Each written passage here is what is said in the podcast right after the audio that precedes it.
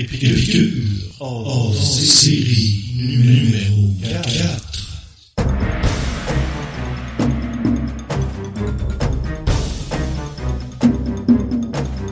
Yo man, épicure, épicure c'est ça, épicure. Hey. Yep, ton Jean Seb préféré, chéri d'amour, pour le quatrième hors-série d'Épicure, que j'ai eu un plaisir fou à te préparer.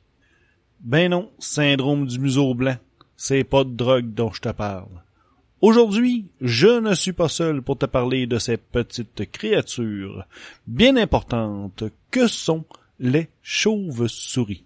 Et elles filent un mauvais coton depuis quelques années.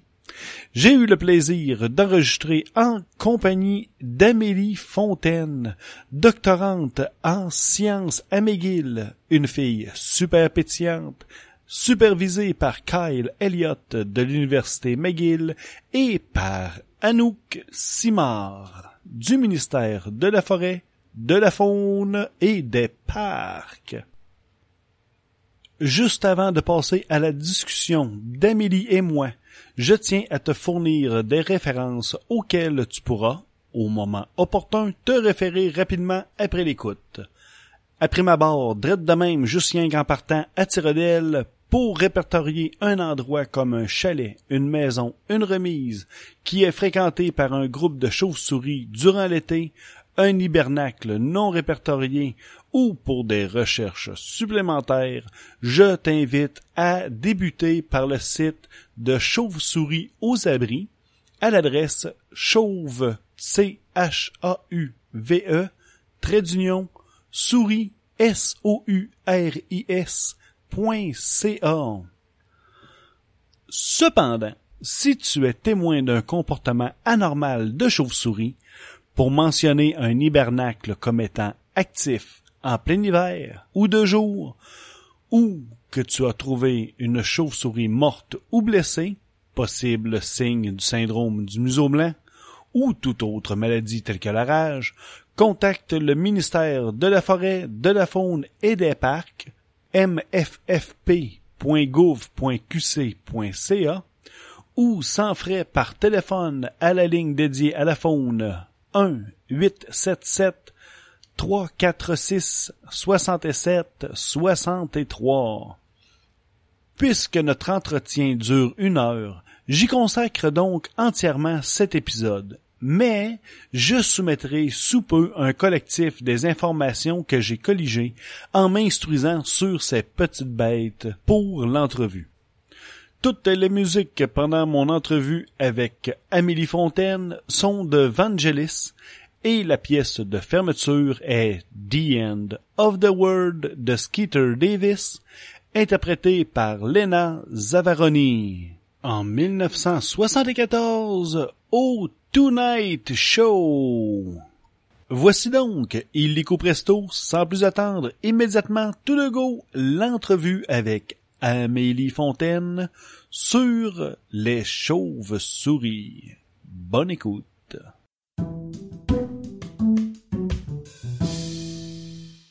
Bon, on peut commencer d'abord par qui tu es un petit peu? Euh, oui. J'ai vécu mon enfance en campagne, fait que la nature, ça a toujours fait partie de moi. Fait que quand il est venu à choisir un peu ma carrière euh, au niveau académique, ben je me suis enlignée plus vers euh, la biologie, l'écologie, parce que bien que j'aie plein de passions puis que je sois super diversifiée, ben la nature puis surtout la faune, ça m'a toujours, euh, il y a toujours eu une place spéciale à ce niveau-là. Fait que je me suis en allée en biologie pour mon bac. Puis ensuite, après mon bac, ben je me suis dit qu'est-ce que je veux faire? À chaque étape, je me demandais si j'étais sûre euh, de vouloir continuer. Puis là, après ça, ben je me suis dit ça serait le fun d'être vraiment une chercheuse puis d'avoir mes propres euh, sujets de recherche sur ce que je veux. Donc, euh, je me suis en allée pour faire une maîtrise en recherche en biologie.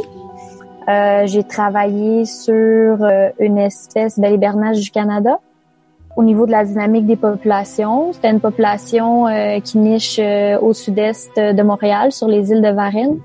C'est une population qui est en croissance, donc il y avait plein de paramètres de dynamique de population à, à évaluer pour euh, prendre euh, après ça des bonnes décisions de gestion au niveau de l'aménagement puis de la conservation de cette espèce-là. Fait que moi, j'ai évalué euh, la survie des jeunes pendant l'envol, c'est quoi qui influence ces facteurs-là. Euh, Ok. puis ça, j'ai j'ai vraiment adoré ça. La dynamique des populations, c'est vraiment quelque chose que j'ai aimé. Fait que pour mon doctorat, euh, j'ai voulu continuer là-dedans, dynamique des populations, euh, rester au niveau de l'écologie. Euh, je trouvais ça aussi vraiment le fun, le côté conservation. Fait que j'ai essayé de trouver quelque chose, mais je voulais euh, essayer de trouver un autre sujet. Peut-être au lieu d'une espèce surabondante, une espèce qui est menacée. Puis moi, j'ai toujours eu un petit, un petit penchant pour les espèces qui sont mal aimées, euh, comme les requins ou les chauves-souris. Fait que j'ai essayé de voir qu'est-ce qu'il y avait euh, là-dedans euh, pour les doctorats. Puis c'est là que j'ai abouti euh, à collaborer avec le ministère de la Forêt, de la Faune et des Parcs, qui travaille avec les chauves-souris. Puis, euh, c'est ça, j'étais en collaboration avec euh, le ministère et l'Université McGill sur un projet sur les chauves-souris. OK, Euh, t'es encore aux études? Oui, officiellement, je viens de commencer mon doctorat en janvier. J'ai travaillé pour euh, le ministère cet été en collaboration avec la Société Provencher qui a souvent des projets écologiques ou avec les chauves-souris. J'ai travaillé avec le ministère et eux cet été. Puis là, officiellement, j'ai commencé mon doctorat. Fait que oui, encore aux études pendant euh, un bon petit bout. oui, doctorat, c'est c'est c'est un- c'est plusieurs années encore là, c'est Oui. un 4 5 6 ans et même peut-être plus tu vas au postdoc. Ouais, un long périple. Toi ça toi, toi, ça reste quand même dans le domaine des euh, dynamiques des populations. Euh, dynamique des populations, mais il y a beaucoup, euh, il y a beaucoup un aspect qui est plus conservation avec ce projet-là aussi. Fait que, dans le fond, euh, en gros, mon projet, c'est vraiment d'optimiser la conservation euh, des chauves-souris au Québec, surtout les espèces du genre myotis, que c'est un genre d'espèce qui est plus en difficulté, surtout au Québec. C'est ce qu'on appelle les petites brunes ça? Les petites brunes, euh, la nordique, euh, c'est les deux principales euh, qui sont en voie de disparition au Québec, puis que les populations ont vraiment beaucoup diminué. là. OK. Puis mon projet va focuser plus particulièrement aussi sur les femelles puis les maternités du Québec. OK. Fait que ça, ça a un volet euh, beaucoup conservation, puis un volet aussi beaucoup sciences citoyennes parce qu'on utilise euh, des informations euh, de sciences citoyennes. Fait qu'il y a un beau mélange là, de, de recherche plus fondamentale, dynamique des populations, sciences citoyennes, conservation. C'est vrai que c'est un beau mélange là, que je vais beaucoup m'amuser avec ça. OK. C'est cool. Oui. Euh, puis actuellement, qu'est-ce qui menace nos, euh, nos chauves-souris? Est-ce qu'elles sont tous menacées? Au, ben, au Québec? Puis je sais pas si à, à l'international, c'est la même chose aussi. Là? Ouais, ben c'est sûr que ça peut les affecter de différentes manières, d'une envergure différente selon les espèces. Euh, nous ici au Québec, on a huit espèces. Il y a trois espèces qui sont migratrices, puis les cinq autres vont hiberner ici au Québec. Puis la principale menace euh, pour toutes les espèces, c'est le syndrome du museau blanc. C'est une maladie qui est d'origine fongique, qui est arrivée d'Europe en 2006 c'est arrivé à New York, aux États-Unis en premier, puis ça s'est répandu. Nous, au Québec, on a commencé à avoir des cas de syndrome du museau blanc à partir de 2010. Et puis, euh, cette maladie-là, ce que ça fait, c'est que le champignon va procréer, si on veut, va se propager sur les individus, parce que, euh, ben, en fait, je devrais plutôt commencer sur le, le syndrome du museau blanc, le champignon il se reproduit dans des endroits où c'est froid et humide. Fait que Des les, les hibernacles où les chauves-souris restent durant l'hiver, c'est donc des endroits parfaits pour le champignon. Et les individus, durant l'hiver, elles vont se mettre en torpeur, ce qu'on appelle, donc vont abaisser euh, leur état métabolique et la température corporelle va baisser. Donc c'est là que le champignon peut se propager sur les individus. Et la progression du champignon sur les individus, ce que ça va faire, c'est que ils vont se réveiller plus souvent. Mhm. Et euh, pour sortir de torpeur puis se réveiller, ça, ça a un grand coût énergétique. Puis, plus ils vont se réveiller, plus il va y avoir de réveil, ben, plus ils vont brûler leur réserve énergétique, puis ils vont finir par mourir de déshydratation et mourir de faim. Euh, Ils auront juste plus assez d'énergie pour finir l'hiver parce que là, ils vont vouloir s'alimenter parce qu'ils n'ont plus de réserve de graisse. Puis là, c'est encore l'hiver dehors, il n'y a pas d'insectes, il n'y a rien à manger. Fait qu'ils vont finir par mourir. Fait que ça, c'est ce que ils le champignon Ils, sortent l'hiver à ce moment-là.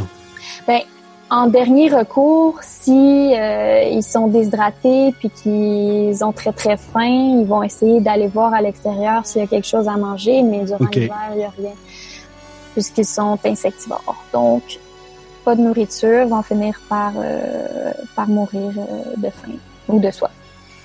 Fait que ça, ça a vraiment fait diminuer de façon majeure les populations. Ça s'est répandu dans tout le nord-est de l'Amérique du Nord, dans le fond. En ce moment, il y a à peu près 28 États américains puis 5 provinces canadiennes qui sont affectées par mhm. cette maladie-là. Ben, au Canada, en fait, c'est Ontario, Québec, Nouvelle-Écosse, île du Prince-Édouard, puis Nouveau-Brunswick. Puis les populations, là, ils ont, ils ont vraiment chuté. Là, dans certains, dans certains cas, c'est 100% 90% euh, Donc ça, c'est vraiment une, euh, une menace qui est nouvelle et qui a vraiment euh, affecté les populations au Québec, au Canada. Sinon, est-ce qu'ils est, sont toujours autant affectés? Là? Dans le fond, le, territoire grandit d'année en année. Là. Euh, oui, ça se répand parce que dans le fond, euh, les chauves-souris, au niveau de leur cycle annuel, à l'automne, ils vont se regrouper à certains endroits mhm. pour se reproduire. Et puis ça, c'est pas nécessairement le même endroit où ils vont aller pour l'hiver pour hiberner. Fait que ça, ça fait que c'est bon pour le mélange génétique des populations, mais c'est aussi bon pour la propagation du syndrome du museau blanc. Euh, fait que c'est sûr que ça se répand, ça va de plus en plus loin. Nous ici, euh, un, des seuls endroits où on n'a pas eu encore de cas de syndrome du museau blanc, c'est l'île d'Anticosti, puis c'est en grande partie parce que c'est une île qui est plus isolée. Euh, nouvellement, il y a eu la côte nord où on a eu des cas. Là. Fait que c'est pas mal tout le Québec maintenant qui a eu des cas du syndrome du museau blanc au niveau des régions. Là. Fait que oui, c'est en train de se répandre. Puis oui, les populations ont chuté. Il y a beaucoup de recherches euh, scientifiques qui est fait là-dessus pour essayer de trouver euh, une solution à ça, euh, un fongicide au niveau, est-ce qu'une bactérie pour contrer la maladie, un virus, est-ce que essayer de focuser sur les individus ou essayer de protéger les cavernes en général? Fait qu'il y a beaucoup, beaucoup de recherches qui se fait là-dessus, justement, pour sauver les populations. Il y a certaines populations... Oui. Actuellement, ça donne quoi comme, comme résultat? Là? Ils ont dû faire des tests un petit peu. Est-ce que ça commence à être concluant? Je sais que j'avais vu des euh, justement là, qui essayaient de, de, vacciner certaines chauves-souris. Puis je pense qu'il y en a qui, s'ils avaient dans le fond été attaqués, sans en mourir, ils pouvaient euh, comme naturellement, ils, développaient des anticorps, là, mais je ne sais pas si ça a avancé de ce côté-là.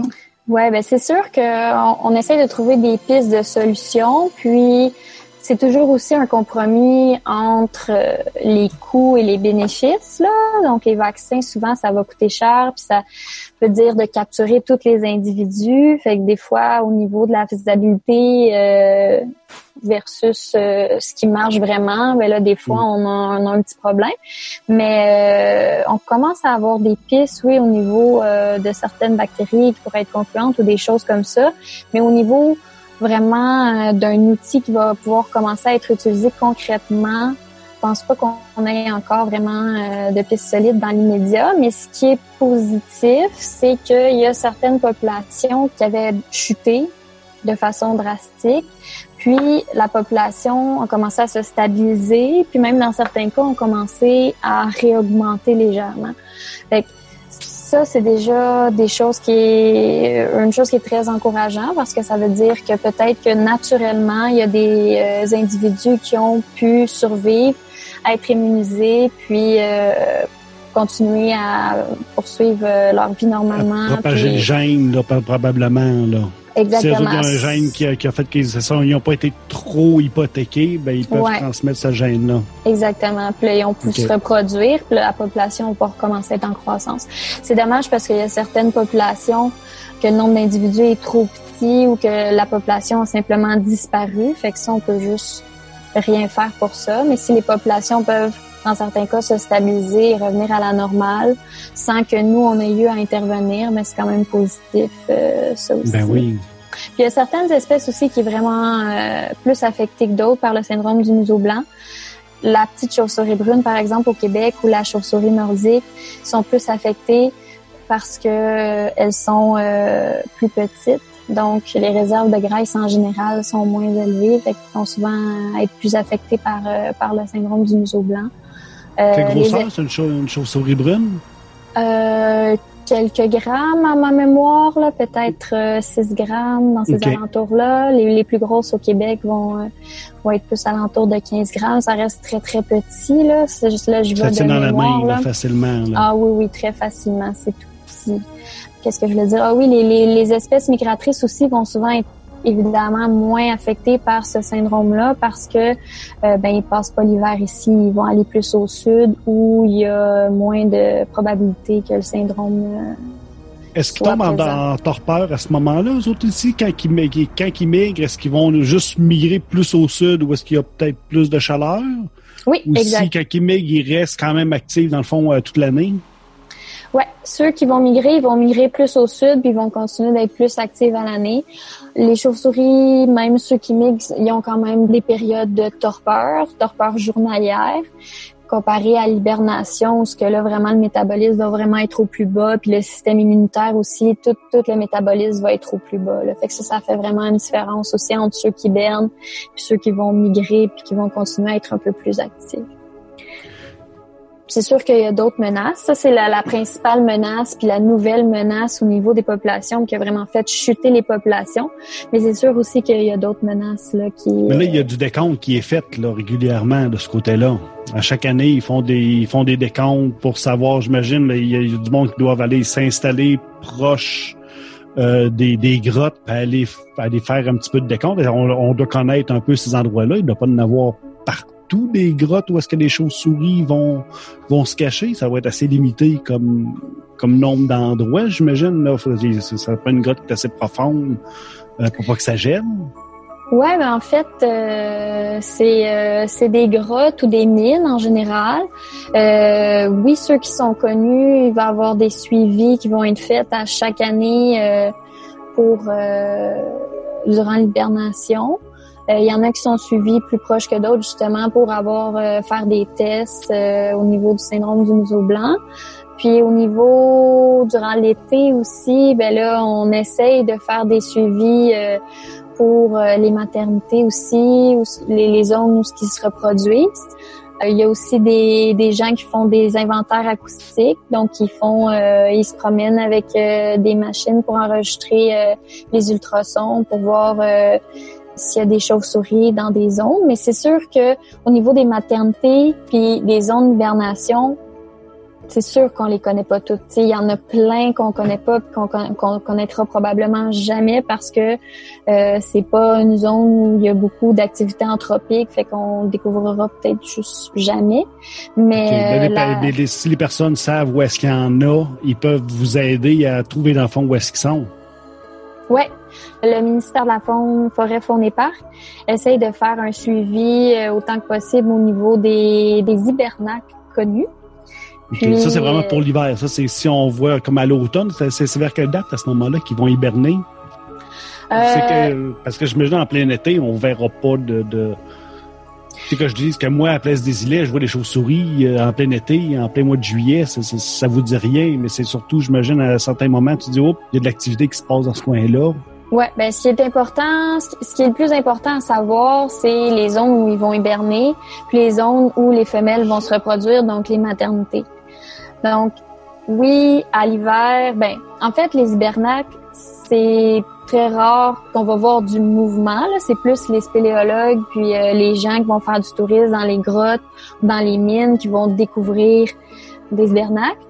Mais euh, durant l'été, c'est là que la science citoyenne peut vraiment être plus utile parce qu'au niveau des maternités, il y a plusieurs espèces comme la grande chauve-souris brune, la petite chauve-souris brune, puis la chauve-souris nordique, que eux, ils utilisent beaucoup, beaucoup les structures anthropiques comme maternité Donc, les femelles, ils vont se regrouper pour avoir leur gestation, la mise bas l'élevage des petits.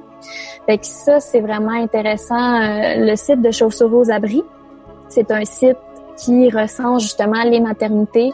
Les citoyens aussi, après avoir recensé les maternités, s'ils veulent, peuvent faire des décomptes pour savoir combien il y a d'individus dans chaque maternité.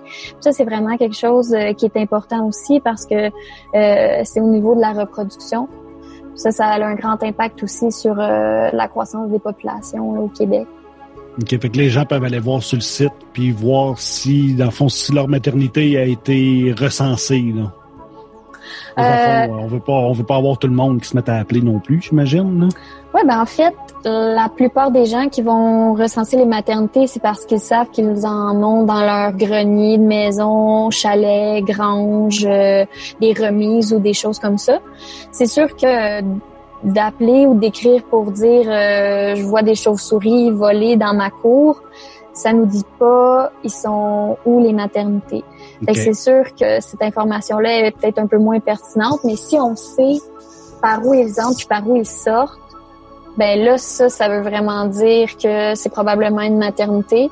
Puis ça c'est vraiment une information utile à savoir. C'est pas nuisible ça quand même. C'est si on en voit qui rentrent là mettons dans notre je sais pas, peut-être l'entretoit ou des choses comme ça, mm-hmm. ou dans, dans, le cabanon. C'est pas des animaux qui vont faire du des bris comme tel, ouais, du dommage ou qui vont causer euh, un problème à, la structure ou à quoi, que ce soit. Non, parce que en fait, il y a beaucoup de gens qui croient que c'est dans la même famille que les souris, fait que c'est des rongeurs, mais en fait, les chauves-souris, ça a leur propre ordre, c'est l'ordre des chiroptères. Puis euh, c'est ça, c'est pas des rongeurs. Fait que contrairement aux écureuils ou aux souris, ça va pas ronger, ça va pas faire de dommages à la structure.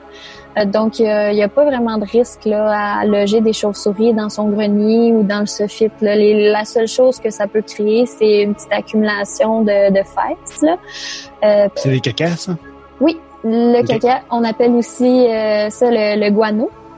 Oui. Donc, il peut y avoir des, des petites accumulations, mais pour qu'une accumulation soit nocif pour la santé. Là, faut vraiment que ça soit sur plusieurs années une très très grosse population. Là. Donc, les gens habituellement là dans leur grenier ou dans leur maison, là, ils ont, ils ont, ils ont pas vraiment de risque là pour la santé. Ils ont pas vraiment de risque pour la structure. Là. Donc, en général, on peut bien cohabiter là, avec les chauves-souris. Il n'y aurait pas de raison de les, de les mettre dehors dans le fond. Il n'y a pas de raison de faire venir un exterminateur parce qu'on voit des chauves-souris je sais pas moi qui rentre euh, par entre toi mhm. ou des choses mhm. comme ça là ils vont pas euh, ouais, il n'y a pas de raison à les mettre dehors non c'est ça souvent c'est c'est vraiment euh, un manque de connaissances que les gens ont de vouloir expulser les chauves-souris de leur maison souvent les gens c'est ça c'est juste parce qu'ils connaissent pas. Moi, j'ai fait des recensements cet été, puis aussitôt qu'il y en a qui voulaient les déloger parce qu'ils n'aimaient pas ça, puis ils voulaient les sortir de leur maison, mais aussitôt que je leur expliquais que ça faisait pas de dommages, puis que souvent les espèces qui sont là, c'est des espèces menacées, puis c'est des zones qui est vraiment important parce que c'est des femelles qui se reproduisent. Ben souvent là, les gens ils changeaient, ils changeaient d'avis, puis là ça leur dérangeait plus. tant qu'il n'y a pas de contact direct, puis qu'ils rentrent pas dans votre espace habitable à vous, ça, ça mhm. aussi, c'est quand même important. sais, si eux, ils restent dans leur espace, puis que vous, vous restez dans votre espace, il y a vraiment aucun problème. Fait que c'est vraiment souvent que les gens, ils, ils, connaissent pas euh, la situation. Puis s'il y en a une qui rentre dans la maison, on n'est pas obligé de la tuer. On a juste ouvrir la fenêtre ou les portes puis avoir, avoir sortir par elle-même. Oui, c'est ça. Souvent, ça va être euh, des individus qui vont s'être perdus euh, dans, dans les petits corridors de, de, vos murs. Puis euh, souvent aussi, durant l'été, ça peut être des jeunes, ça savent pas encore bien voler, ils ont manqué un détour, se retrouvent au mauvais endroit. Puis non, c'est ça, on n'est vraiment pas obligé de les tuer. Souvent, les chauves-souris, si on ouvre les portes les fenêtres, ils vont sentir le courant d'air puis ils vont sortir par eux-mêmes. Puis si euh, fatiguée de voler ou des choses où elle, semble pas vouloir sortir de la maison, ben là souvent on va prendre un plat, un bocal avec des gros gants, puis là on va pouvoir la capturer puis la relâcher à l'extérieur. Fait qu'il y a vraiment pas de raison euh, de, de, de, tuer des individus. Puis surtout dans les structures anthropiques, l'été ça va ça va souvent être des femelles ou des jeunes. Fait que c'est important de les protéger. OK. Puis ça, faut se protéger. Nous, c'est juste pour à cause de la rage ou si c'est parce que la blessure comme telle peut être... Euh, Ben, c'est sûr, c'est sûr qu'ils ont des petites dents, fait que ça peut être légèrement douloureux de se faire mordre, mais oui, c'est vraiment principalement euh, à cause des maladies, principalement à cause de la rage. Il y, a- il y en a beaucoup dans la nature de ça, de la rage. J'en entends parler de ça, là. Puis euh, fais attention aux écureuils, puis fais Mhm. attention aux chauves-souris, fais attention à, à peu près tout ce qui est tout ce qui est nature. là. Je pense qu'on a franchement peur de la nature, bien plus que. Oui, ben en fait, les statistiques qu'on a, c'est qu'environ 1% des chauves-souris seraient porteuses de la rage. Euh, c'est sûr que il y a des régions qui sont plus affectées que d'autres. Les, les, les régions au sud, ils ont souvent plus d'individus qui sont porteurs de la rage. Puis ça, c'est pas juste au niveau des chauves-souris, c'est au niveau des ratons laveurs, des moufettes, des renards, euh, de tous les animaux sauvages, oui. Euh, mais c'est sûr que le pourcentage il reste très très faible. Mais pourquoi il y a autant de prévention? Ben c'est parce que ça reste une maladie qui peut être mortelle pour l'homme et que si on n'a pas de vaccin, euh, c'est sûr que ça, ça peut nous affecter et possiblement nous tuer. Fait que c'est sûr que le gouvernement il prend pas de chance puis il met toutes les, les mesures de prévention euh, pour OK, ça. fait qu'on se protège, puis si jamais on a un- une blessure causée par un animal comme ça, faut vraiment aller déclarer, aller, aller voir l'hôpital, puis on a un petit vaccin, puis on, Ouais, on est ben, correct à ce moment-là. là. Moi, je vous dirais, parce que c'est ça, la plupart des gens, ils sont pas vaccinés contre la rage. Fait que s'il arrive un accident avec un animal sauvage ou une chauve-souris, euh, moi, je conseille d'appeler le 811. Puis eux, ils vont vraiment, euh, la ligne Info Santé, là, eux, ils vont vraiment vous poser les bonnes questions pour évaluer votre cas puis vous dire si oui ou non vous devriez vous présenter à l'hôpital pour avoir des vaccins. OK. Puis après ça, c'est quoi les autres risques qu'ont les, les, les chauves-souris? Ouais, les autres Des menaces- éoliennes? J'avais déjà entendu parler des éoliennes. Ouais, les éoliennes, en fait, qu'est-ce qui se passe, c'est que leur développement est en expansion. Là, ça se développe de plus en plus. Il y en a de plus en plus, surtout dans les provinces euh, centrales du Canada. Ouais, les maritimes aussi. Oui. Ouais, c'est ça. Puis qu'est-ce qui se passe avec les éoliennes? Dans le fond, ça, ça a une grosse influence euh, sur les oiseaux et les chauves-souris, dans le fond, tout ce qui est volant. Parce que, euh, bon, oui, il peut y avoir les collisions, mais la principale cause euh, de mortalité par rapport aux éoliennes, c'est au niveau euh, de la pression de l'air, ce qu'on appelle des barotraumatismes. Ce qui arrive, c'est qu'avec le changement de pression d'air, ça, ça peut causer euh, des hématomes, des hémorragies ou des fractures, des choses vide. comme ça. Ils tombent sous vide, dans le fond, là, tout d'un coup, les autres. Là. Ouais, c'est ça. C'est vraiment la pression de l'air qui change d'un coup, puis ça, ça va vraiment donner, euh, ça va faire un impact sur le corps. Fait que ça peut créer des hémorragies, des choses comme ça. Puis c'est là que les chauves-souris vont, ils vont être blessés, puis ils vont mourir. OK. Ah, je pensais que c'était un- une, comme une légende urbaine, ça. Genre qu'il n'y avait pas besoin de frapper les pales, là, que ça soit Mhm. vraiment juste par la pression. Ouais. Puis c'est d'autres oiseaux aussi qui peuvent être affectés par ça. Là. Fait qu'ils Oui. pas nécessairement en collision Mhm. euh, sur les pales. Ouais, exact. Est-ce qu'ils sont Puis- attirés vers ces structures-là? En fait, on ne sait pas vraiment, je pense, s'ils sont attirés, s'il y a une raison pourquoi ils sont attirés ou si c'est vraiment juste le, le- le changement de pression d'air qui font qu'ils sont comme aspirés. Je, je, je connais pas assez les détails là, pour répondre à ça, là. Mais ce que je sais, c'est que c'est évidemment surtout les espèces euh, migratrices là, qui vont être le plus influencées là, par les éoliennes parce que c'est eux qui se déplacent le plus puis qui ont le plus de chances de, de rencontrer les éoliennes. OK. C'est juste des structures qui sont dans leur chemin, qui probablement par écolocation, ils le voient pas. Puis ils passent, ils passent dedans, dans le fond, là. Puis... Ouais, ou tu sais, en fait, ils pensent qu'ils peuvent passer à côté, mais en fait, euh, la pression de l'air, c'est à côté, puis ils, ils rentreront pas directement dans les pales, mais ils rentrent dans la zone où la pression d'air change, puis c'est là qu'ils vont se faire blesser. OK. OK. Qu'est-ce qu'il y a d'autre aussi comme, comme risque? Ben en fait, il y a la perte, la modification de l'habitat. Ça, c'est sûr que c'est beaucoup d'espèces euh, qui sont affectées par ça. C'est pas juste les chauves-souris, mais de plus en plus avec le développement euh, humain, il y a- il y a de moins en moins de place pour les espèces sauvages. Puis c'est surtout aussi les, les, les espèces comme les chauves-souris ou les espèces qui volent, comme les oiseaux aussi, ils vont souvent avoir euh, des migrations saisonnières. Donc, un habitat qui peut être vraiment loin d'un autre habitat, puis les deux peuvent être essentiels pour les chauves-souris, comme par exemple les espèces qui migrent. Ils vont avoir un habitat essentiel durant l'hiver qui va être euh, en Floride, par exemple, puis un, habitat essentiel durant l'été qui vont être ici au Québec. Fait, puis des fois, entre les deux, ils peuvent avoir des haltes où ce qui vont s'arrêter pour se reposer durant leur migration. Fait que ça aussi, c'est important de les protéger. Fait que si on plus cette halte-là, des fois, ça peut affecter la croissance puis le maintien de la population, des choses comme ça. Là. Fait que c'est, euh, c'est surtout ça aussi, là, les, les espèces qui ont plusieurs habitats essentiels à conserver différents c'est quelque chose qui peut nuire aux populations, c'est la perte de ces habitats-là. Euh, mm-hmm. Il y a aussi le dérangement dans les habitacles. Euh, le syndrome du museau blanc, puis nous qui vient les déranger puis qui vient les réveiller, ben ça fait un peu la même chose. Là. Toutes les distractions au niveau de la lumière, de la température ou du bruit, ça fait que ça peut les réveiller puis les sortir de torpeur. Puis ça, euh, c'est une grosse grosse dépense énergétique. Là. Euh, un réveil, ça peut égaler à 30 à 60 jours de réserve énergétique. Là.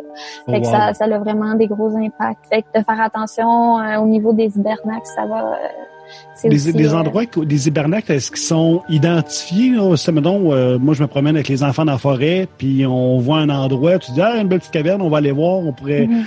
Ça faut pas nécessairement être spéléologue tellement professionnel pour aller les déranger. Même justement, ceux qui sont un petit peu plus professionnels, là, iront pas justement à ces endroits-là où peut-être qu'ils ils vont faire attention, mais je sais pas, on fait une randonnée à raquette, hein, on voit on voit un endroit, ben on peut rentrer. Est-ce qu'ils sont identifiés, les endroits qu'on connaît? Pas tous, mais peut-être les gros sont identifiés. Oui, il y, en a que oui. Euh, la plupart, parce qu'il y avait des grosses populations, puis qu'il y a des gros suivis à chaque année, ils vont être identifiés. Euh, on essaye de plus en plus de les identifier justement pour faire de la prévention, pour avertir les gens, pour euh, leur expliquer ce qu'il faut faire ou ne pas faire à l'intérieur des cavernes ou des mines. Il n'y a pas de l'avoir de personnes qui vont faire vraiment du grabuge volontairement, j'imagine, de ce côté-là. Là. non. non, non en fait, en fait, en majorité, c'est plutôt juste de l'insouciance. Là, ils sont juste pas conscients que en faisant du bruit ou en les touchant, ça va les réveiller, puis ça a un grand impact sur, euh, ça a possiblement un grand impact sur leur survie. Là. Fait que c'est juste un manque de connaissances dans le fond. OK. Puis y a-tu des races qui aussi migrent de plus en plus vers le nord qu'on voyait peut-être pas lorsque un peu comme chez nous, on avait euh, fait cinq ans qu'on a des urubus là, puis la mm-hmm. première fois j'avais appelé euh, un club d'ornithologie de Québec. Là, j'ai dit, j'ai dit, il y a des, des vautours qui sont rendus en haut de chez nous. Qu'est-ce qui se passe? Puis là, ils ont dit oui. En tout cas, j'avais communiqué avec eux autres. on, on avait recensé où est-ce qu'ils venaient. Puis c'était comme tout nouveau. J'imagine peut-être des races de chauves-souris qui, qui font la même chose, qui montent de plus en plus vers le nord. Ben, le problème avec ça, c'est que en majorité, on le sait pas. Parce qu'on que on connaît juste pas assez la répartition des espèces au Québec, puis même au Canada au grand entier. Là, euh, on sait qu'on a huit espèces au Québec, on sait environ leur répartition, mais leur nombre, puis euh, jusqu'où exactement, là, il euh, y, a vraiment un grand manque de connaissances là au niveau des chauves-souris. Ça a longtemps été une espèce qui était ben, un peu mal aimé. Puis euh, il y avait pas beaucoup euh, de recherches qui se faisaient là-dessus. Puis là, ben un peu par défaut, parce que on sait que leur population ils ont beaucoup diminué. Ben là, il y a plus d'efforts qui est mis euh, pour essayer de protéger puis de comprendre cette espèce-là, mais on manque beaucoup, beaucoup, beaucoup d'informations là au niveau de toutes les espèces de chauves-souris, particulièrement au Québec. Et qu'on peut pas vraiment savoir.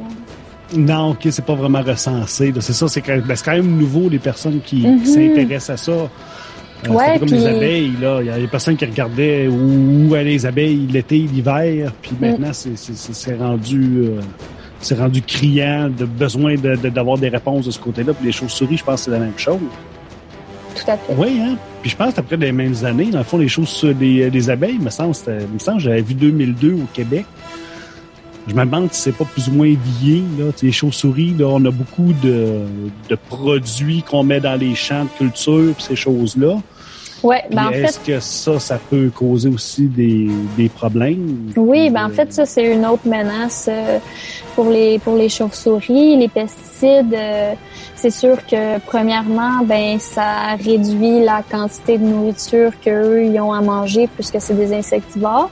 Puis d'un autre côté aussi, plus il y a d'insecticides, plus les insectes sont contaminés, puis ça, ils les mangent, puis ça, ça fait de l'accumulation de produits chimiques dans leur corps. Fait que ça, ça, ça, ça peut se transmettre. Là, c'est dans les réserves de graisse, puis c'est dans le lait que les jeunes vont boire euh, à la naissance. Fait que ça, ça, va, ça peut se transmettre de génération en génération, là, l'accumulation des produits chimiques. Fait que ça, Ben ça oui. peut vraiment nuire euh, à plein, plein de choses physiologiques. C'est d'autres choses qu'on n'est pas au courant non plus. C'est encore comme tellement nouveau. euh, parce que c'est ça, le, le- le champignon, on sait pas d'où il vient, on sait pas qu'est-ce qu'il fait. Genre, en même temps, j'avais lu qu'en Europe, il était pas affecté, mais les mêmes races de chauves-souris, ils étaient pas Ouais. affectés. Ben c'est ça. On, on- on sait en fait qu'il vient d'Europe. On le sait que les chauves-souris là-bas euh, sont pas affectées par ce champignon-là. Pourquoi? Aucunement? Parce non. Puis la raison, c'est que ils ont évolué avec ce champignon-là. Ce champignon-là a toujours été en Europe, a toujours été dans les grottes. Fait que eux, euh, ils sont pas affectés à ce champignon-là parce qu'ils ont su évoluer avec ce champignon-là, puis ils ont, euh, ils sont immunisés dans le fond avec de ce champignon-là. Tandis que là, un champignon euh, qui a jamais été au Québec, les chauves-souris ont- du Québec ont jamais été en contact avec eux, ben là ça, euh, ils sont pas habitués, ils sont pas immunisés contre ça, fait que ça, ça va vraiment leur créer des problèmes comparés en Europe. OK. OK. Fait que c'est ça, tu sais, les. Le champignon vraiment d'Europe, il est pas indigène, ça c'est pas. Non, c'est ça, c'est Ça des. n'a pas monté des États-Unis, là. Ça viendrait d'Europe, ce champignon-là. Ouais, exactement. C'est arrivé d'Europe, en fait. C'est des gens qui ont visité une grotte, probablement. Euh, Il y en avait, euh, ils, ont, eu des résidus de sport sur leurs bottes. Ils sont allés visiter une grotte euh, dans l'État de New York, puis le- les spores se sont propagés, se sont développés dans une grotte euh, dans l'État de New York. Là, une population a été affectée, puis là, ça s'est répandu à partir de là dans tout le nord-est de l'Amérique. OK. C'est vraiment comme ça ça. va arrêter. Euh, ouais, ben c'est sûr que la répartition euh, de ce champignon-là est un peu limitée par rapport à sa température de croissance. C'est sûr qu'il peut pas croître dans des endroits où il fait trop chaud. Au niveau de la limite minimale, là, je suis pas trop au courant, mais c'est sûr que trop froid ou trop chaud, il, il pourra pas se propager. Là, fait que c'est sûr qu'il pourrait Ok. pas se propager plus au sud. Même Mais- s'il vient de New York, là. euh, c'est vraiment. Il y a comme une bande, là, dans le fond, où est-ce qu'il se tient, là, ce ce champignon-là. Ouais, c'est ça. Il est vraiment limité par sa température de croissance. là. Mais Mm. c'est sûr qu'il s'est, il s'est répandu euh, euh, de plus en plus au nord, euh, puis il a pas mal colonisé euh, toutes les régions euh, du Québec. Là. Fait que c'était quand même se rendre assez loin au nord. là. OK. Là, c'est-tu paniquant comme, euh, comme état pour, le, pour les chauves-souris ou si... euh, ben c'est sûr que il y avait déjà plusieurs menaces. Là. On en a parlé, la perte d'habitat, euh, ouais, Les les pesticides. parlé. Ouais, les pesticides, les éoliens. euh, il y a aussi ben, le dérangement dans les hibernacles, les expulsions dans les maternités. C'est aussi, on en a parlé un peu. Les gens qui veulent les expulser, c'est sûr que ça nuit euh, à la reproduction. Là. Les femelles, s'ils sont expulsés pendant leur gestation, ils vont, euh, ils vont sortir à l'extérieur puis ils vont pas nécessairement se retrouver à un endroit qui va être propice pour euh, mettre bas puis euh, élever leurs petits. S'ils Parce que sont la gestation est pendant l'hiver, hein? La gestation, c'est- Non, ben en fait, le- le- si je raconte rapidement le cycle annuel des chauves-souris, ici au Québec, ou les espèces qui restent ici durant l'hiver, c'est que à l'automne, ils vont se regrouper, ils vont se reproduire. Puis ensuite de ça, ils vont aller dans des zones d'hibernation. Donc, ils vont passer l'hiver euh, dans des grottes ou dans des mines. Puis après ça, au printemps, lorsqu'ils vont sortir, la femelle, elle a ce qu'on appelle une fécondation différée. Donc, elle a reçu le sperme à l'automne, mais elle va être fécondée seulement au printemps. Puis il va, Ok. il va commencer la fécondation seulement au printemps. Fait que la, la gestation commence au printemps. Non, fin printemps, début été. Ils vont, euh, ils vont se trouver, ils vont aller dans les maternités, ils vont se regrouper, les femelles vont se regrouper pour. c'est euh, vers mai-juin, ça, dans le fond? Ouais, ils vont finir leur gestation, puis là ils vont mettre bas au milieu de l'été, mi-juin, fin juin, puis là euh, euh, mi-juin, puis pendant début juillet, là ils vont avoir la période de lactation, la période d'élevage des petits. Là, euh, mi-juillet, d'habitude, ça dépend vraiment des régions, mais en moyenne, mi-juillet, les jeunes vont pouvoir commencer à voler. Aussitôt que les jeunes commencent à voler, ben là, ils, ils sont plus euh, restreints à revenir à chaque jour euh, à la même maternité. Fait qu'ils vont commencer à se déplacer euh, vers des, des aires où l'alimentation va être plus propice, par exemple. Fait qu'ils vont commencer à se déplacer puis à quitter la maternité. Si j'en viens à ce que je disais, s'ils se font expulser aussi pendant que les jeunes ne savent encore voler, ben là, ça, ça nuit aussi euh, à la population, puis ça crée des odeurs aussi si les jeunes peuvent pas sortir. C'est mal. Fait que c'est Ouais. pas agréable ni pour les propriétaires, ni pour les chauves-souris. Parce que les que- bébés sont allaités, c'est des mammifères, ça. Exactement, oui. Ils vont être allaités pendant plusieurs semaines. Puis après ça, ils vont pouvoir commencer à suivre leur mère puis à s'alimenter euh, à l'extérieur avec des insectes. OK. Mm. Des abris, ça vaut-tu la peine pour les gens d'en faire? On peut-tu en faire partout en, en ville ou juste en campagne? Ou si c'est, est-ce que ça peut être nuisible pour l'espèce si on se met à faire des, des cabanes, euh, Mhm. des cabanes à chauves-souris? Puis, le fond, j'imagine que c'est juste pendant l'été, le fond, qu'ils vont aller là. L'hiver, ils peuvent pas rester à ces endroits-là. Oui, exact. Ça, ça va surtout leur servir pendant l'été. Est-ce que c'est bien? Oui. Souvent, on va recommander d'installer un dortoir à chauve-souris si on expulse une maternité euh, d'une habitation. Ben, on va dire, ben, en contrepartie, si vous pouvez, ben, installer un dortoir parce que les femelles, ils sont très fidèles à leur site de, maternité, fait qu'ils vont revenir souvent au même endroit pour euh, élever leurs jeunes. Fait que souvent, si la maternité est, bloquée puis ils peuvent plus rentrer dans le grenier d'une maison, par exemple, ben ils vont explorer aux alentours. Puis s'il y a un dortoir, ben souvent ils vont adopter le dortoir puis, Ben, sinon, euh, en, en temps normal, ils dorment où? En- dans des trous d'arbres, dans de l'écorce, puis des choses comme ça? Ou ça, ça, ça vit où naturellement, une chauve-souris? euh, ben, l'été. C'est Mhm. l'hiver, c'est ça. L'hiver, ils sont dans des, sont dans des cavernes, mais l'été, ils vivent où à ce moment-là? On, on les voit pas, là. là. non. Souvent, c'est le soir, juste à la brunante, puis je pense au matin, le matin tôt, là. Ouais, ben c'est ça. Les chauves-souris, ils vont sortir à la brunante pour s'alimenter. Donc, ils vont s'alimenter la nuit. Puis, euh, ils vont revenir, puis ils vont, euh, ils vont se reposer dans le fond là, durant la journée. Fait que c'est sûr qu'on va les voir à l'extérieur en mouvement pendant la nuit. Puis, durant le jour, ben là, ils vont se reposer, ils vont être à l'intérieur, vont être cachés. Où ça vit, ben souvent l'été, si c'est pas des maternités, si c'est les mâles, ils vont quand même souvent être dans des structures anthropiques. Euh, pourquoi ils choisissent les structures anthropiques? Ben parce que ça a une plus grande rétention de chaleur que sous un écorce d'un arbre, par exemple. Anthropique, tu veux dire quoi par ça? Anthropique, c'est tout ce qui est fait euh, par l'homme. Toutes des bâtiments, des structures qui ont été créées par l'homme. Que ce soit un garage, une remise, une grange, une maison, un chalet. Souvent, ça va avoir une bonne rétention de chaleur. Fait que les, les chauves-souris, puis surtout les femelles, que la reproduction, puis la gestation, puis la lactation, ça demande beaucoup, beaucoup d'énergie. Ben là, euh, d'avoir un endroit euh, plus chaud durant la nuit, ça va beaucoup aider là. OK. Fait que euh, c'est ça, souvent ils vont choisir euh, des structures anthropiques, mais c'est sûr que dans des zones où euh, c'est plus sauvage, euh, ben oui, ça va être euh, ça va être des arbres ou euh, sous des structures là, comme un amas de roche ou des choses comme ça. Là, mais souvent, souvent, ça va être oui dans des arbres. Puis sinon les structures anthropiques. Ouais. OK. Puis ils ont tendance naturellement à venir voir si on fait des cabanes, ils vont les trouver toutes seules? Ben plus ou moins. C'est sûr que s'il y avait déjà une maternité là, puis on a fermé la maternité, si on met un dortoir vraiment proche sur le mur ou vraiment à proximité d'où il y avait l'entrée de la maternité, ben c'est presque sûr qu'ils vont le trouver. C'est sûr qu'il y a plusieurs critères à respecter pour qu'un dortoir euh, soit colonisé par des chauves-souris.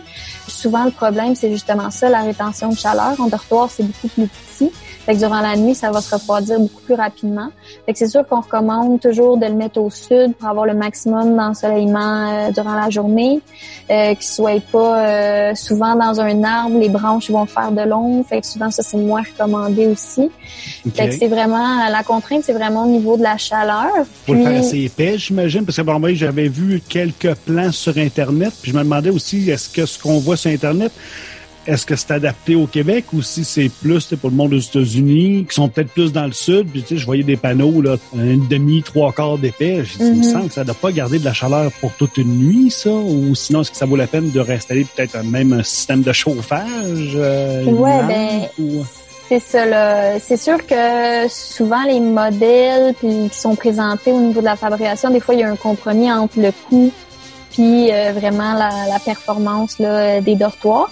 C'est sûr que la plupart des modèles, ça provient des États-Unis, fait que souvent les, les contraintes au niveau de la chaleur, c'est moins important. Nous, ici au Québec, moi, c'est un de mes volets euh, pour mon doctorat, c'est un de mes projets, c'est essayer d'améliorer les dortoirs qui soient mieux adaptés justement au climat euh, plus froid du Québec.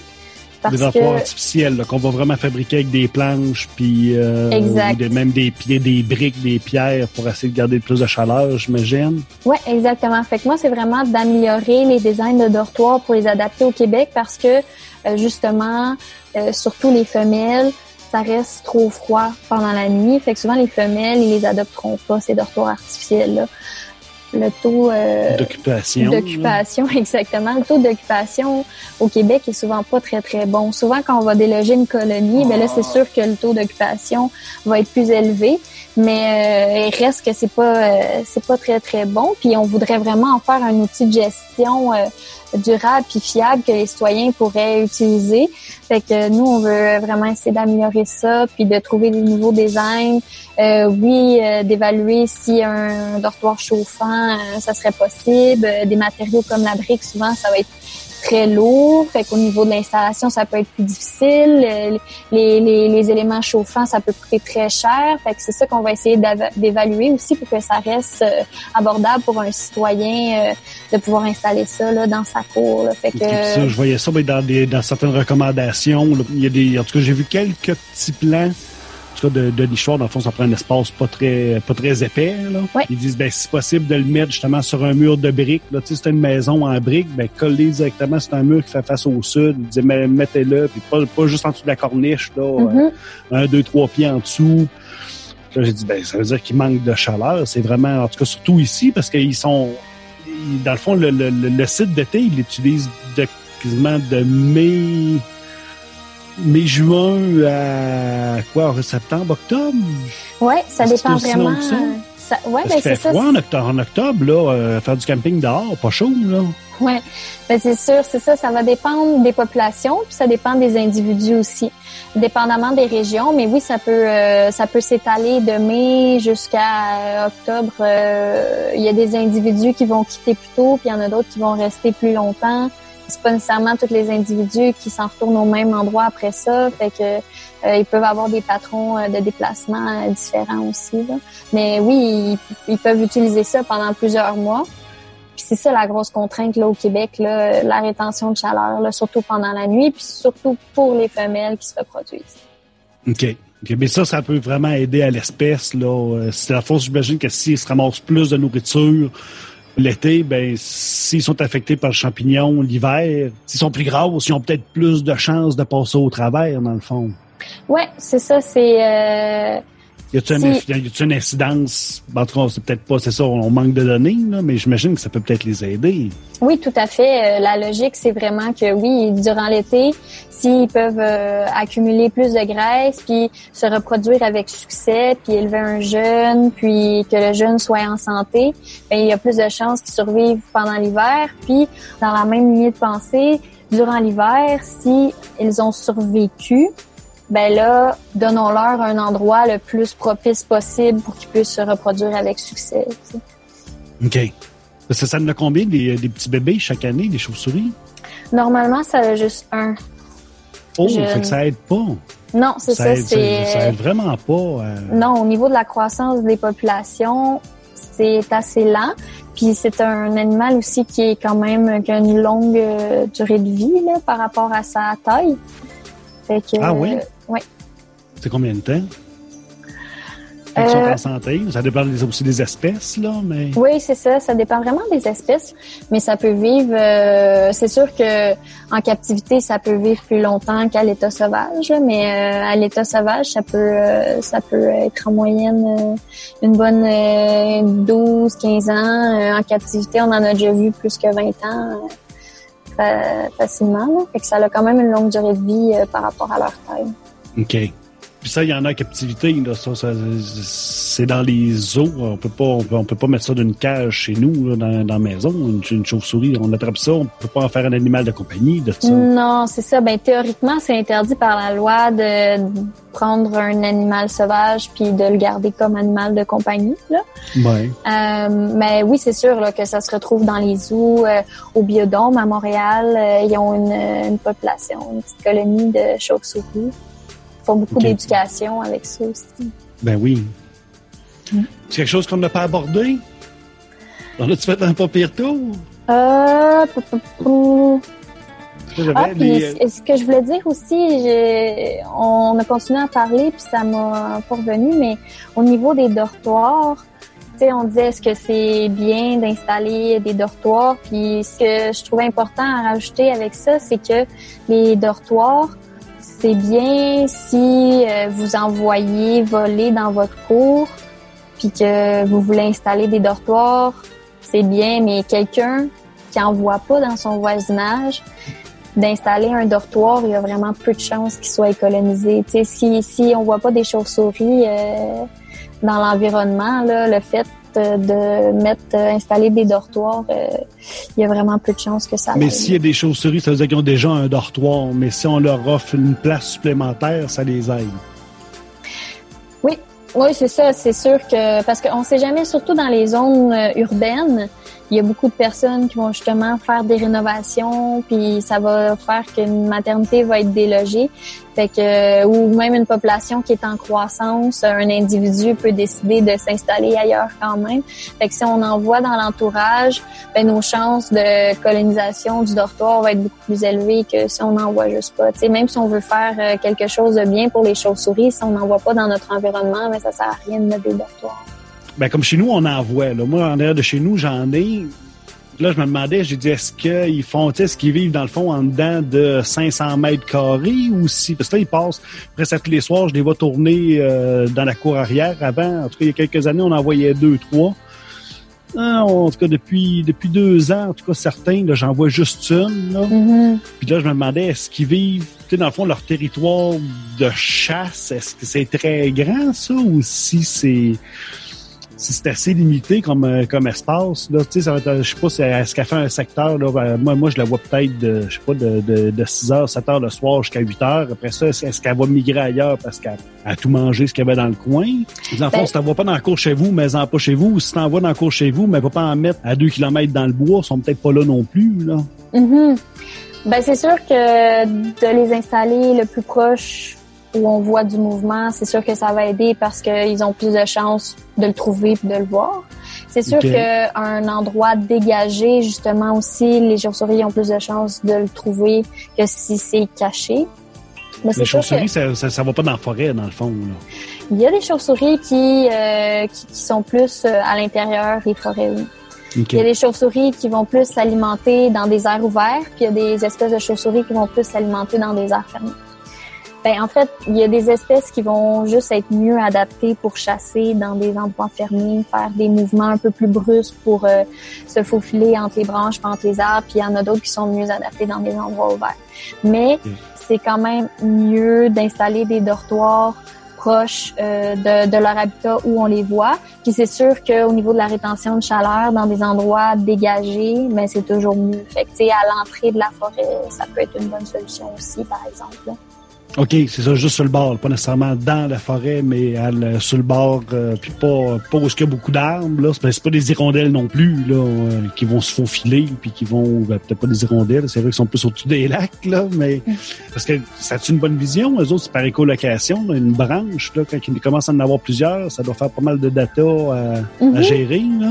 Ben, en fait, ils ont généralement une bonne vision, mais c'est sûr que pour se déplacer puis pour se nourrir, étant donné qu'ils sont nocturnes, ils utilisent beaucoup l'écolocation, ben, en fait, surtout l'écolocation. pour au niveau de trouver un dortoir artificiel, par exemple, là, ben reste que c'est quand même mieux euh, de les mettre euh, dans des endroits ouverts, ne serait-ce que pour la rétention de chaleur. En fait, c'est surtout pour ça. là. C'est quoi la température de, de, de qu'il devrait avoir? là? Des fois, il y en a qui sont peut-être moins limités en fait de budget là, pour euh, lui donner du chauffage. Là. Ou je sais pas, des fois, ça serait quoi que de mettre un, je sais pas moi, une plaque là, puis de lui transférer de la chaleur un peu qui vient de la maison. Là? Ouais, Euh, ben, en c'est quoi la température à l'intérieur d'un habitat? Ben, c'est sûr que euh, on manque un peu aussi de données à ce sujet-là. Il y a des espèces, c'est sûr que ça va varier en fonction des espèces. On pense que, par exemple, euh, la petite chauve-souris brune, elle, sa température optimale dans laquelle elle serait le mieux, surtout pour les maternités, pour les femelles, ben c'est alentour de sa neutralité corporelle, la température neutre de son corps, fait qu'environ à 37 degrés, par exemple. Donc c'est quand même assez même chaud. assez chaud. Oui, c'est ça. Fait que c'est sûr que pendant la nuit, ça va baisser plus que ça, là, même euh, dans les greniers. Fait que c'est sûr que pour maximiser au niveau des dortoirs artificiels, d'être accolé à une maison euh, au côté sud ou proche d'une cheminée aussi, ça, ça peut aider. Puis sinon, ben c'est ça, oui, il y a des, a des recherches aussi qui se font. euh, on teste aussi des dortoirs chauffants. C'est juste que euh, au niveau du coût énergétique, euh, ben c'est sûr que ça peut être euh, ça peut être assez élevé là, quand même de chauffer ça. Moi, ça, je pensais euh, pas que c'était aussi chaud que ça. Tu mets un panneau solaire avec une batterie, puis tu dis est-ce qu'une batterie 12 volts peut fournir assez de chaleur pour, ben, pour, pour le restant de la nuit? Là? Ouais. Mais ça, c'est des choses que je vais tester aussi dans mon projet. Euh, on voulait essayer d'adapter puis de voir si c'était faisable de le faire avec des panneaux solaires. Mais euh, c'est sûr qu'un panneau solaire ne pourra pas fournir pendant toute la nuit une chaleur continue aussi élevée. là. OK. Euh, au niveau euh, mathématique, là, ça se fait juste pas. Mais euh, un gros panneau solaire pour fournir une grosse batterie. Puis, ouais, une chaîne, une chaîne de batterie. Là. Ah oui, ah oui, OK, à ce point-là. Ouais. Il y a des industries, mais des fois, ils ont déjà des fours, ils ont déjà des choses, puis une déperdition de chaleur, ben, tu dis, on l'envoie dans ce coin-là, puis ils vont pouvoir l'utiliser. Parce qu'ils sont Mhm. pas juste, ils sont pas juste en campagne, les chauves-souris, il y en a en ville aussi. Ah oui, c'est sûr, ils sont ils sont partout. Euh, aussitôt qu'il y a euh, de la nourriture, donc des insectes, puis un point d'eau à proximité, euh, il y a possibilité qu'il y ait des chauves-souris. Mais tu sais, pour les dortoirs euh, artificiels, euh, ça peut faire une différence quand même. Tu sais, même si on peut pas tenir le dortoir euh, entre 30 puis 37 degrés, ben même si on le maintient à 22 degrés au lieu de 12 degrés qui serait à l'extérieur, la température extérieure, ben ça se peut que ça fasse quand même une bonne différence là. Puis Ça aide déjà, là. C'est ça, tu sais. Fait que ça, ça va être des choses à tester aussi là, dans les prochaines années. OK, savoir à partir de quelle température qu'ils vont, ils, ils vont, ils vont, ils iront pas coucher là parce que ça descend trop bas le soir, là, c'est ça, là. Fait que, que c'est toutes des études que tu es en train de faire, toi, de ce côté-là. Ouais. Je pensais pas, je pensais pas que c'était ça que ton, tu parlais Ouais. tantôt des, euh, des, euh, des- de la dynamique là, des populations, là, mais Ouais. je pensais pas que c'était euh, justement axé comme sur les, euh, sur les habitats comme tels? Mhm. Ben en fait, euh, j'ai comme trois volets et demi là à mon projet de doctorat. Un des volets, c'est justement de d'améliorer, d'essayer d'améliorer, de trouver des designs pour euh, les dortoirs artificiels pour que ça devienne vraiment un outil de gestion performant. Un autre volet, c'est de dresser justement un portrait démographique des maternités du Québec avec le site internet de Chauves-souris aux abris où les citoyens peuvent recenser puis faire des décomptes des maternités. On va essayer de dresser un portrait de quelle espèce, combien, en quel nombre et sont où au Québec.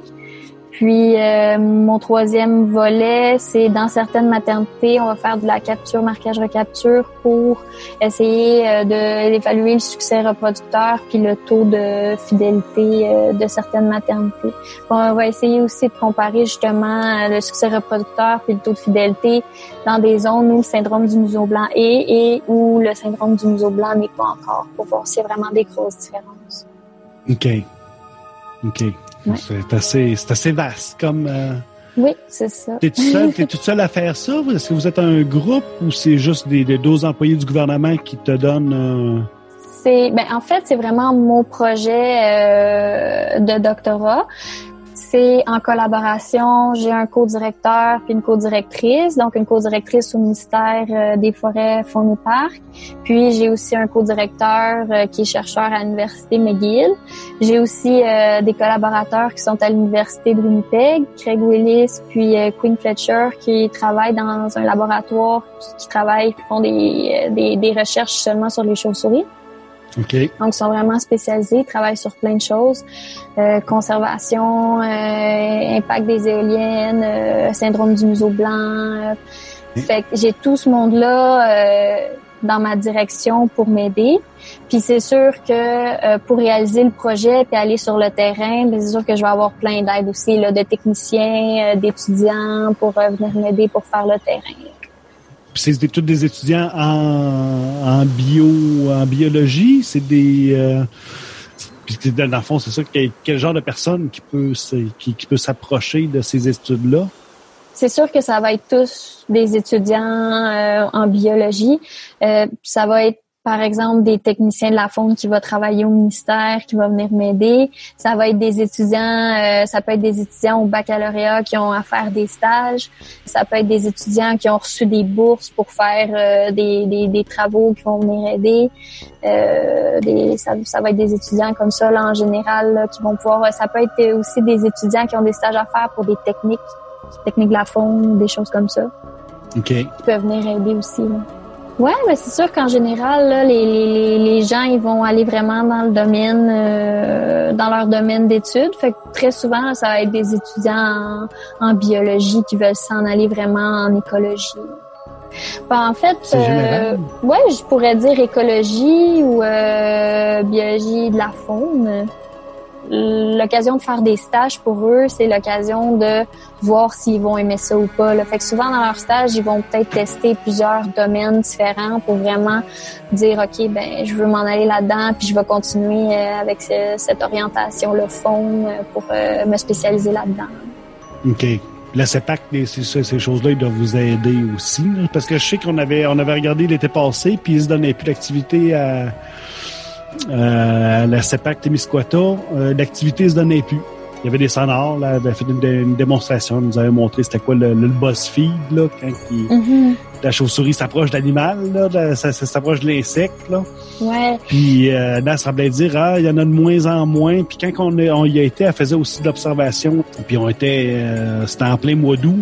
Puis là, elle dit, est-ce qu'elle dit on n'en voit pas là. Puis on a passé euh, certains deux heures sur le bord du lac. Puis elle dit on n'en voit comme quasiment plus. Là. Puis ils faisaient du recensement. Ils se prennent avec un véhicule. Puis ils font des ils, font, ils, arrêtent, je sais pas, à toutes les à toutes les 500 mètres. Puis ils font des écoutes. J'ai pas communiqué avec eux autres là, à savoir si c'était parce qu'il y avait juste plus de chauves-souris dans ce coin-là. Mhm. Ah, C'est sûr que c'est une possibilité. Là. Avec qui on collabore? Ben, le ministère de la Faune, lui, il collabore beaucoup avec euh, des organismes à but non lucratif ou les parcs, des choses comme ça, justement, pour faire les recensements. Euh, là, en ce moment, le focus est beaucoup sur les maternités. Fait que durant l'été, où sont les femelles et tout. Il peut avoir euh, des organismes, euh, on a déjà collaboré avec le Biodôme, euh, des sociétés euh, Groupe Québec aussi, qui est un groupe euh, qui travaille au Québec, euh, c'est un organisme à but non lucratif, qui, était, euh, qui a été parti, entre autres, par un ancien étudiant en doctorat qui a travaillé sur les chauves-souris. Euh, au niveau des déplacements dans l'habitat, l'utilisation de l'habitat là, euh, dans les forêts, forêts boréales, à la forêt Montmorency. Il a travaillé beaucoup là-dedans. Il y a aussi beaucoup d'autres expériences, mais cet organisme-là peut faire des inventaires, euh, de l'éducation, euh, des choses comme ça. là. OK. Tous les organismes euh, qui, qui, peuvent nous aider euh, à faire des inventaires, à faire des recensements, des choses comme ça, euh, le ministère de la, de la va être super heureux de, de travailler avec eux. Le zoo de Granby aussi fait des inventaires. Certains parcs aussi font encore des inventaires. La population peut-tu s'impliquer pour ces choses-là? On peut-tu on peut-tu se référer à un endroit puis dire hey, moi j'aurais euh, je sais pas moi j'ai deux semaines de vacances là, euh, les enfants sont en, sont pas là puis euh, je, serais prêt à aller aider là. Est-ce que est-ce que les gens en général peuvent aller offrir le service ou si ça prend vraiment une formation spécifique?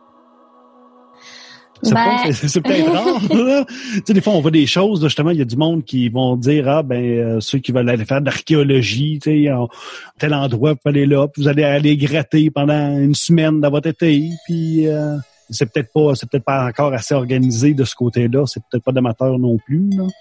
Ouais, ben c'est ça. C'est sûr que euh, là, le, le, le, le domaine des chauves-souris est en croissance là au Québec. C'est sûr aussi que on a une certaine limitation justement parce que c'est une espèce euh, qui peut avoir la rage. Fait que tous ceux qui pourraient avoir des contacts directs avec les chauves-souris ont besoin d'avoir leur vaccin contre la rage.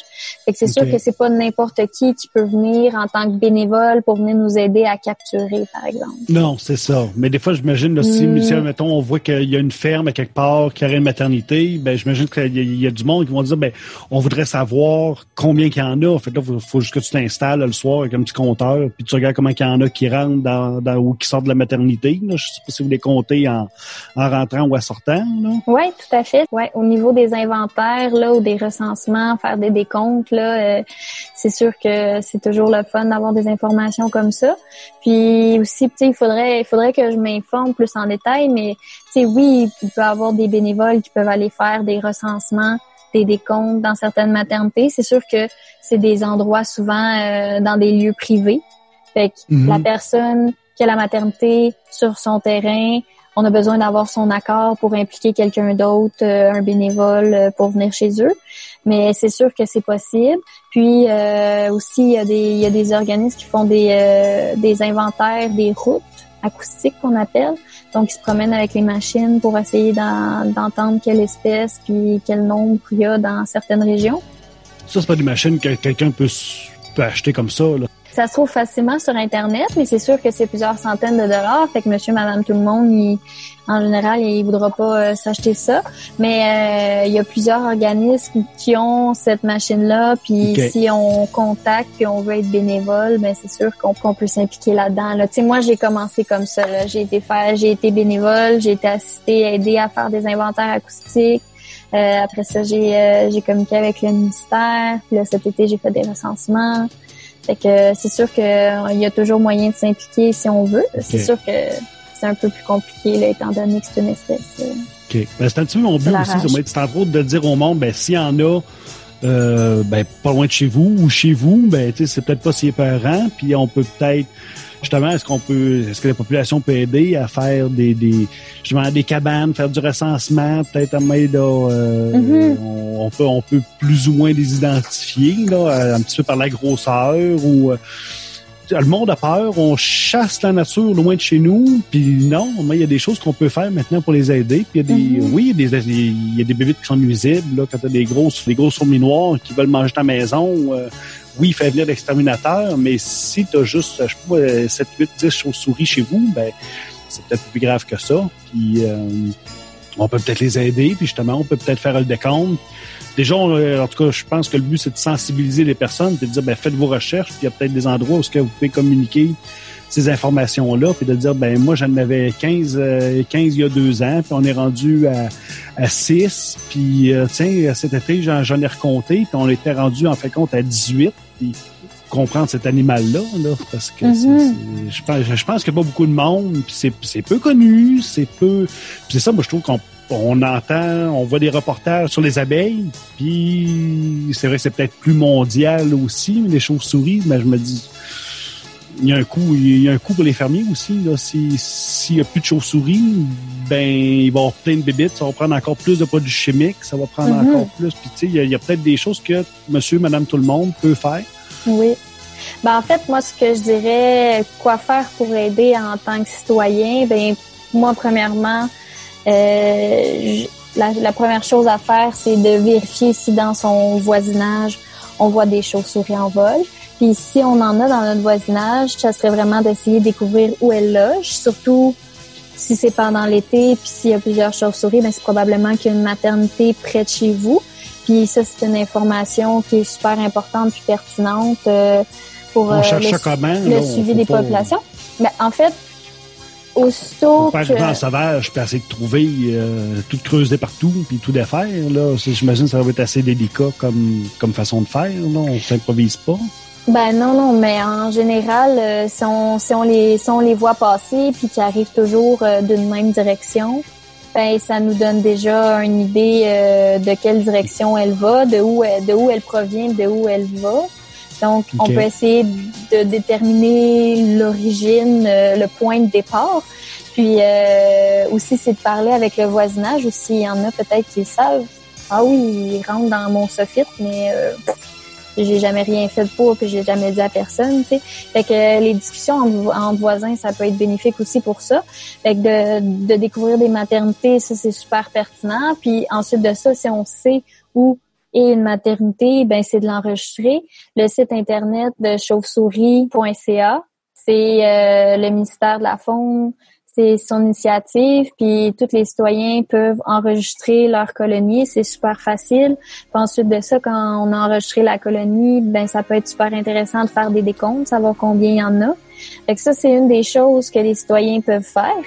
Euh, une autre chose qu'ils peuvent faire aussi, c'est c'est de l'éducation, c'est de prendre connaissance des, faits à propos des chauves-souris. Souvent, euh, comme j'ai dit, j'ai fait des recensements durant l'été, puis les propriétaires, ils sont juste pas au courant que ça cause pas nécessairement des dommages, puis que c'est pas dangereux, puis que les chauves-souris, la plupart des espèces qui vivent dans des structures anthropiques euh, comme euh, votre grenier, ben ils sont en voie de disparition, fait que c'est vraiment important de les protéger. Fait que souvent les gens, un coup qui sont éduqués, ils connaissent la situation, mais souvent ils vont changer d'avis. D'éduquer les enfants aussi, de pas avoir peur. Souvent c'est des peurs non fondées, fait que pour que les enfants plus tard ils aient pas peur puis qu'ils réagissent euh, comme il faut euh, quand ils vont rencontrer des chauves-souris, ça peut être important. Si on en a dans son voisinage, on peut installer des dortoirs. Ça peut jamais, ça, ça peut pas nuire. Ça veut pas dire qu'ils vont être colonisés, mais ça peut pas nuire. C'est sûr que dans plusieurs années, qu'on ait des, des designs un peu plus adaptés au Québec, euh, ça va être encore mieux. Puis durant l'hiver, on peut peut-être aussi, si on visite des grottes ou des choses comme ça, ou s'il y avait des chauves-souris, on sait jamais, tu sais, des fois on, on, on le voit pas là, que les chauves-souris sont, sont affectées par cette maladie-là. Fait qu'on désinfecte toujours tout notre équipement, les bottes, les rincés, euh, tout ça, parce que euh, des fois quand on visite une grotte, on ne pense pas, on va en visiter un autre, puis des fois le mal peut être fait à cause de ça. Puis la dernière chose aussi peut-être qu'on peut faire en tant que citoyen, ben c'est sûr que d'alerter les autorités concernées si on voit des individus qui ont des comportements étranges ou s'ils sont blessés, malades ou morts. Euh, tu comportement étrange, que je veux dire, c'est qu'une chauve-souris qui vole en plein jour, en plein hiver, c'est pas normal. Ça peut être par exemple un signe euh, de syndrome, un cas de syndrome du museau blanc. Fait que ça, c'est euh, C'est important de, le- de, de, de, le dire, ça. oui, sur, sur, sur euh, chauve-souris.ca, il y a les numéros euh, de téléphone à qui communiquer euh, pour euh, dire des informations comme ça. Euh, Mais ça, c'est critique. Là. Si on voit une chauve-souris en hiver ou euh, en, plein, en, plein, en plein jour, ben oui, oui, oui, ça vaut la peine vraiment d'appeler euh, le, Ouais. le, le centre de dire j'ai vu quelque chose Mhm. de bizarre Puis- comme ça. Là. Ouais, puis une chauve-souris aussi souvent euh, qui est au sol, c'est pas vraiment typique. Les chauves-souris, euh, c'est pas leur habitat naturel le sol. Ils vont plutôt être dans les arbres, vont être dans des structures élevées.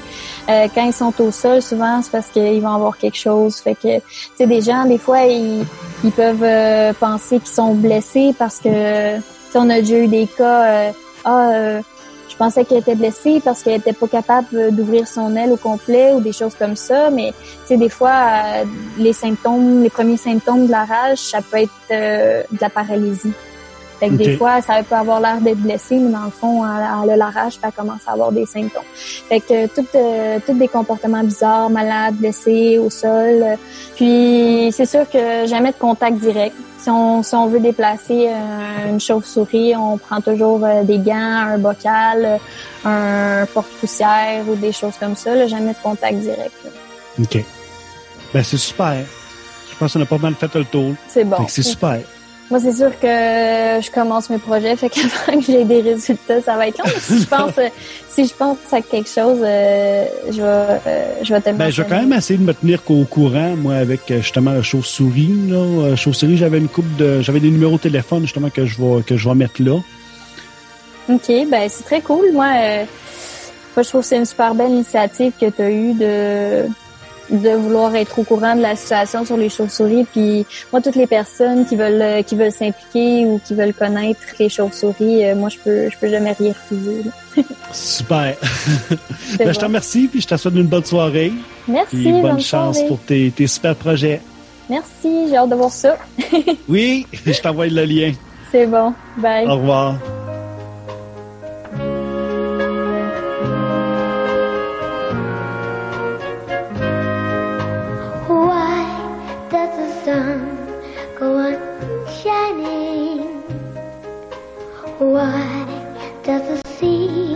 Rush to shore?